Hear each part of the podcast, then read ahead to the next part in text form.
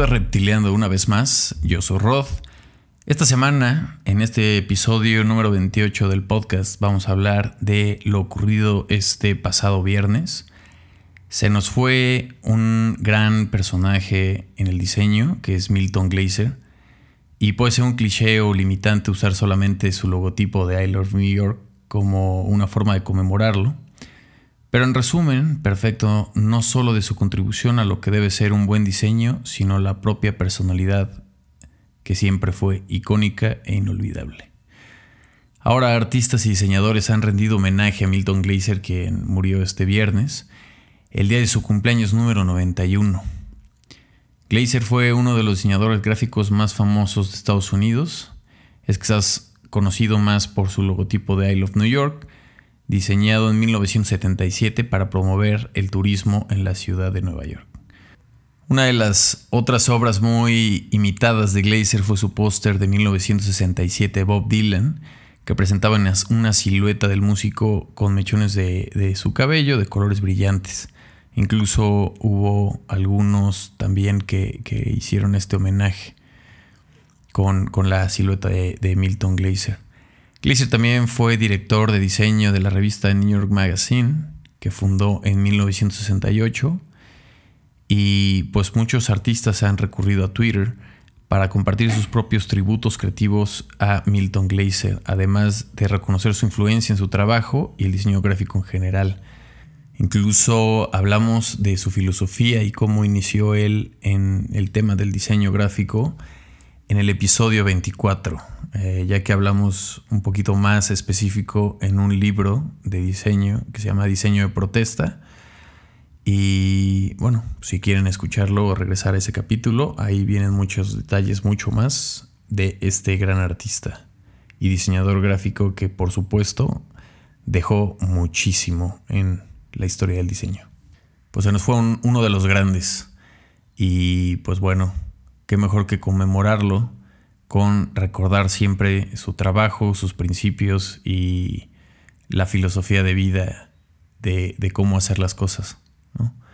Así que pasando a las recomendaciones de esta semana, quiero proponerles un documental que se llama Magnetic, eh, hecho basado con, increíbles fotógrafos, eh, cineastas en los que participaron incluso también estos, eh, muchísima gente que maneja drones.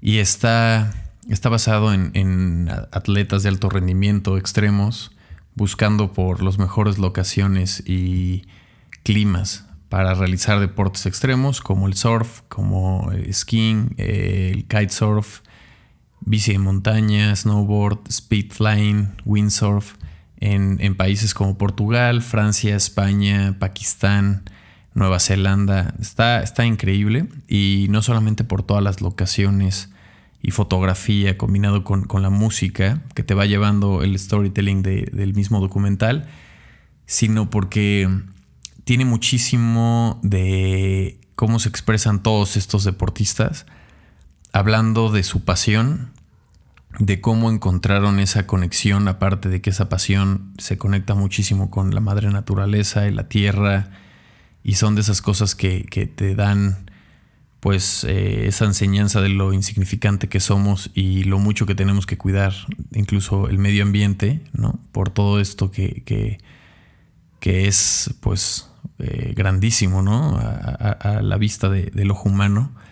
Y, y, aparte la oportunidad de poder hacer estos deportes que son pues prácticamente extremos y en cualquier momento puede causar la muerte, ¿no? Está muy interesante, todos los deportistas al final eh, lo explican hablando de su pasión eh, de una forma muy natural. Me gustó mucho, entonces pues súper recomendable, lo pueden encontrar en Netflix. Y mm, un disco que quiero recomendar, que es eh, un disco ya del 2003, no es un disco nuevo, pero últimamente otra vez regresé a escucharlo. Este me lo presentó Andy y un amigo mío y lo escuchábamos bastante seguido. Últimamente regresé a escucharlo y es de People Under Stairs, el disco que se llama OST del 2003. Y bueno, eh, People Under Stairs fue un dúo estadounidense de hip hop de Los Ángeles, California, formado en 1997 y sacó su último disco en, en el 2019, donde pues ya está disuelto. Siempre este grupo ha sido formado únicamente por Christopher Portugal y Michael Turner.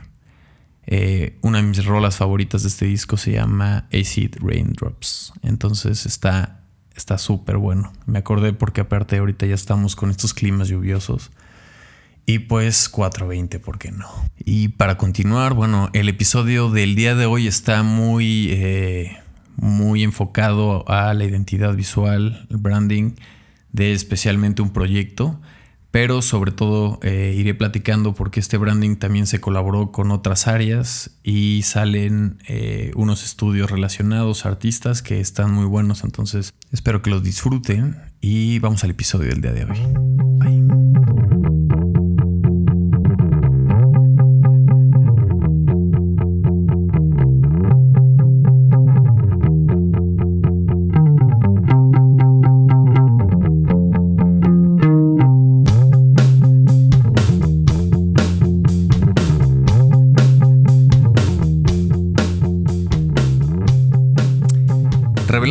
El lado humano de la tecnología de precisión.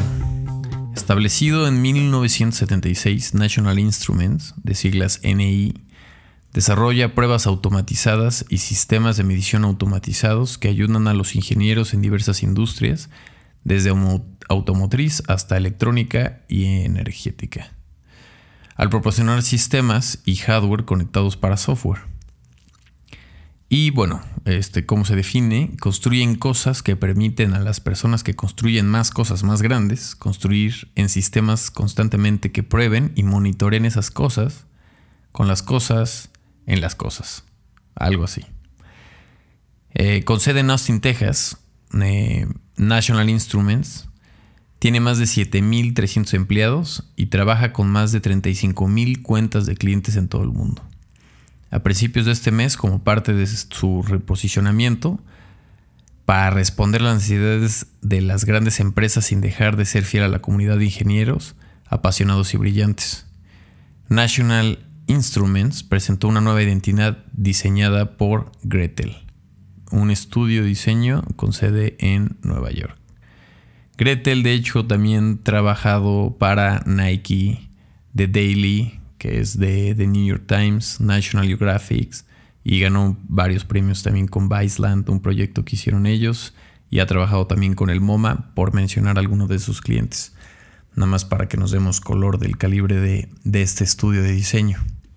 Durante 40 años, National Instrument ha sido líder en pruebas de mediciones, fomentando una comunidad dedicada de ingenieros que trabajan para impulsar las tecnologías e innovaciones más innovadoras del mundo National Instruments necesitaba evolucionar su marca para reflejar su negocio, que había cambiado su enfoque hacia sistemas integrados de hardware y software sobre productos individuales.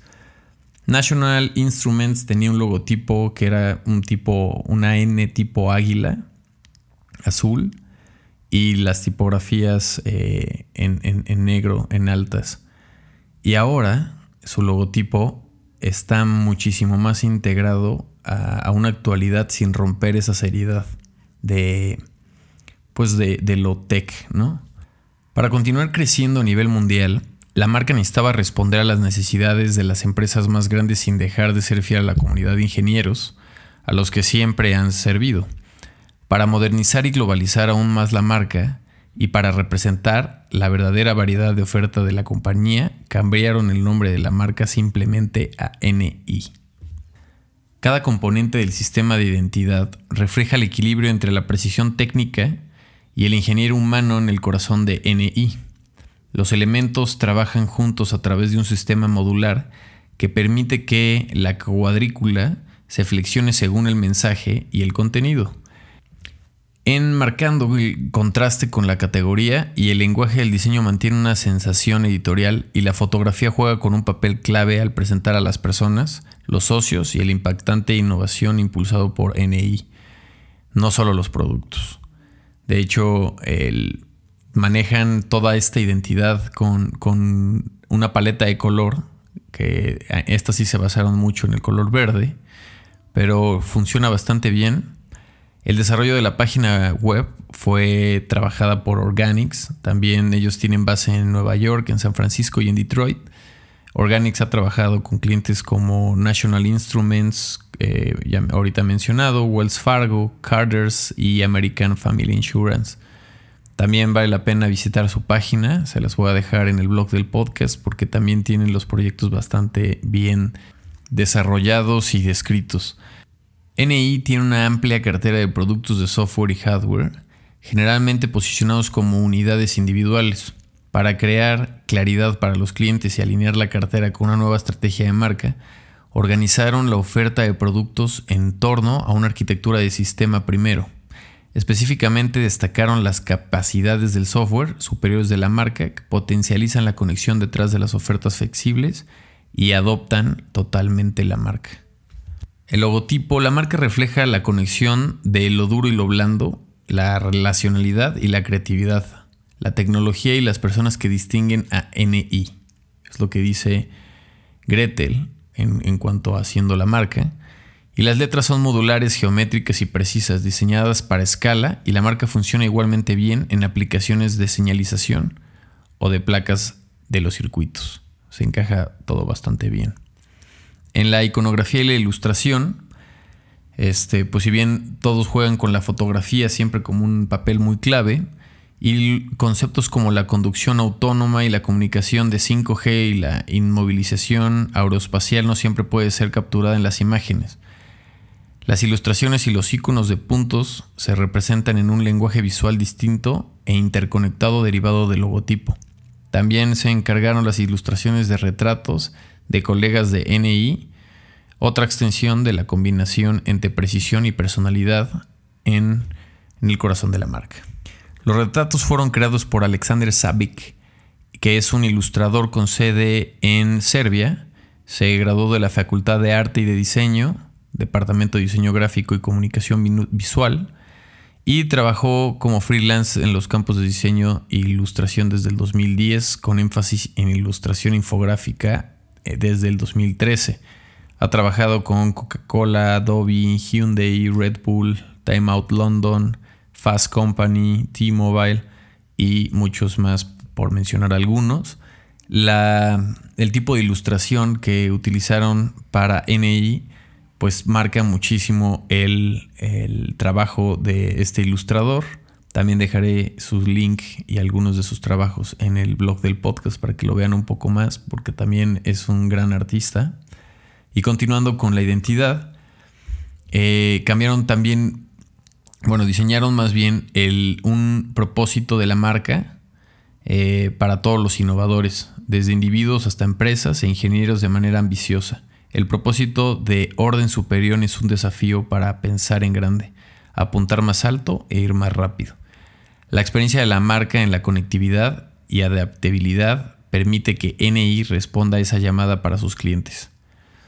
De ahí en la parte de color, eh, en una categoría sobresaturada con azul de seguridad y rojo eléctrico, NI distingue en el verde, señala una nueva dirección decisiva para la marca y evoca sentimientos de crecimiento, cambio y sostenibilidad, uno de los grandes desafíos que enfrenta la ingeniería en la actualidad. En la tipografía, con un conjunto de tipos de letras complementarios, amplía la idea de centrar la marca, de equilibrar la precisión y la personalidad Utilizan unas familias tipográficas con un conjunto de letras complementarias amplias e ideales para la marca y equilibrar su precisión de la personalidad. Financer es una de las primeras que presenta un carácter a los titulares y a las decisiones de la marca, mientras Space Mono se utiliza para especificar especificaciones técnicas, números y números de modelo.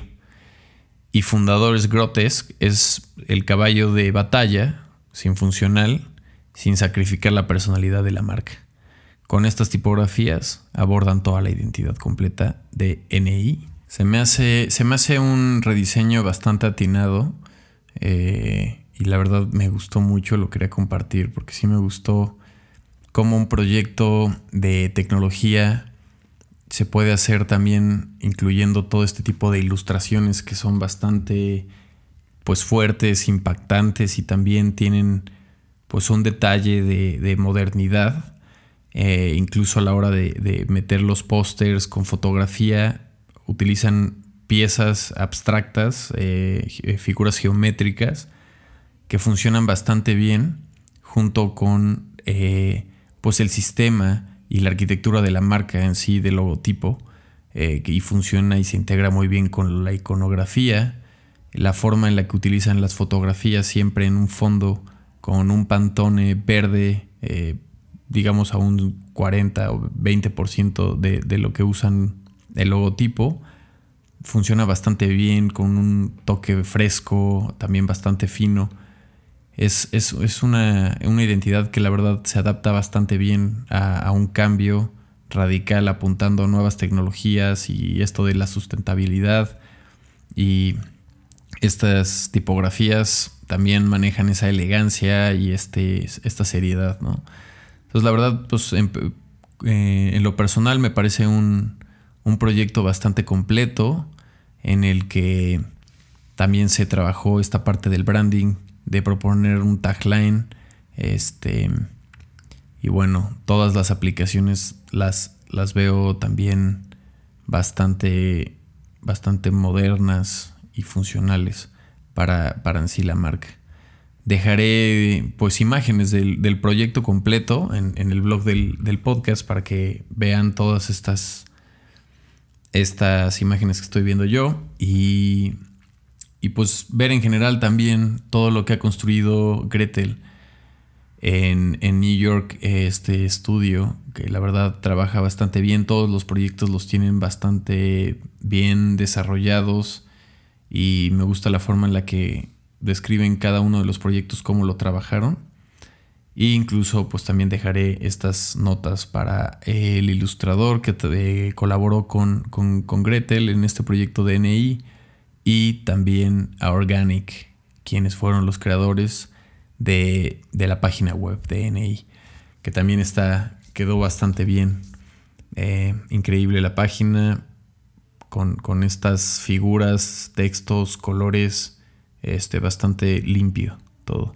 Y Organic también tiene bastante buen material de trabajo, entonces eh, vale la pena checar más de su trabajo y cómo agencias grandes o estudios grandes también colaboran con pues otros estudios o otros eh, eh, artistas para desarrollar un proyecto más específico. Siempre por lo bueno, en lo personal siempre he pensado que colaborar con para diferentes proyectos le da muchísimo esa, esa personalidad de integrar esas personas que, son necesarias para diferentes proyectos.